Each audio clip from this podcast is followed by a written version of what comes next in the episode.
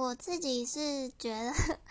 有社交恐惧人还蛮可爱的啦，就是我觉得无伤大雅，就是不是一个一定要解决的，或是一定要改善的一个缺点。但是如果今天是因为你可能有一些目的要完成，比如说呃你的工作需求，你必须要克服社交恐惧，我觉得有一个还蛮可以参考的 tips，就是你把它想成你是在完成你的工作。你不要把它想成你在社交，对，